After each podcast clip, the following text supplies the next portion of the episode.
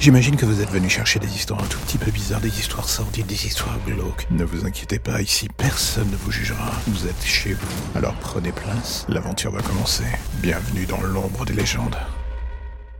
Imaginez un jour en écoutant votre podcast d'horreur favori, un léger détail vous saute à la gueule dès le début de l'histoire. L'épisode du jour parle de vous, pas de loin, pas à bonne distance, non de vous en frontal. A priori, ça ne devrait pas pouvoir être le cas vu que le narrateur de ce podcast ne vous connaît justement pas du tout. Vous n'êtes jamais venu lui parler, et lui non plus. Dans la grande logique du schéma de la vie, vous êtes deux inconnus de la pire espèce. Et pourtant, ce qui se met en place au fur et à mesure que l'intrigue se déroule, c'est tout simplement votre vie. Et là, j'ai envie de dire pas celle que vous offrez en spectacle à vos connaissances quotidiennes. Non, celle que vous gardez dans l'ombre avec l'air coin un peu moins sexy, voire même sordide. Comment est-ce que ce type peut être au courant de tout cela? Voilà du coup complètement pris au piège ou au jeu, devrais-je dire. S'il en sait autant, ça veut dire qu'il est depuis quelque temps dans votre cercle, sous un autre pseudo, une autre identité. Votre cerveau est en fusion, vous êtes en train de passer en revue tous les cas de figure possibles, toutes les discussions que vous avez eues depuis des mois, mais rien n'y fait. Vous ne voyez absolument pas qui il peut être. Et alors que l'histoire arrive à sa fin et qu'il va dévoiler de manière absolument indirecte beaucoup trop de choses sur votre personnalité, il vous lance un défi. Le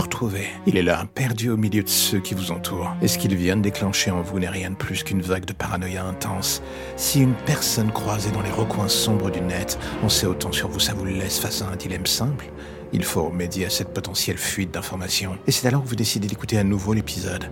Et là, surprise, ce dernier évolue en temps réel, prenant en compte ce qui a été dit lors de la première écoute. Est-ce que le narrateur vous parle vraiment ou est-ce que vous êtes tout simplement fou? Et est-ce que la petite voix qui dormait dans un coin de votre cerveau a finalement pris le dessus? La fiction n'en est plus, vous vous en rendez compte? Elle pervertit le réel, cette voix, pour faire en sorte que vous ne compreniez plus rien la limite entre votre imaginaire et le monde des vivants. Vous écoutez encore et encore ces mots. Ils n'ont plus qu'une direction et un seul sens, celui de vous faire comprendre qu'il est inutile de continuer à vous mentir à vous-même. Le narrateur de ce podcast n'est pas celui qui écrit votre existence, c'est vous. Ces mots ne sont pas les siens, ce sont les vôtres. Et du fond de votre cellule, en attendant le passage de l'infirmière, vous repensez à la raison de votre présence ici. Les menottes sur votre lit sont déjà un bon indicateur. Ces quatre murs sont désormais votre seul univers. Et cette voix fictive du narrateur, votre seule compagnie.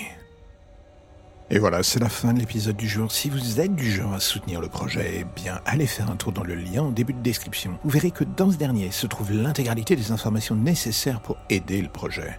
Le soutenir, en parler, partager, s'abonner. Tant de choses à faire, tout cela regroupé en un seul lien. J'ai envie de dire, c'est magique. Alors n'oubliez pas, si vous aimez ce podcast, abonnez-vous, soutenez-le, parlez-en. Vous pouvez le faire dans l'ordre, à l'unité ou comme vous le voulez en fait d'ailleurs. À bientôt mes chers auditeurs de l'ombre.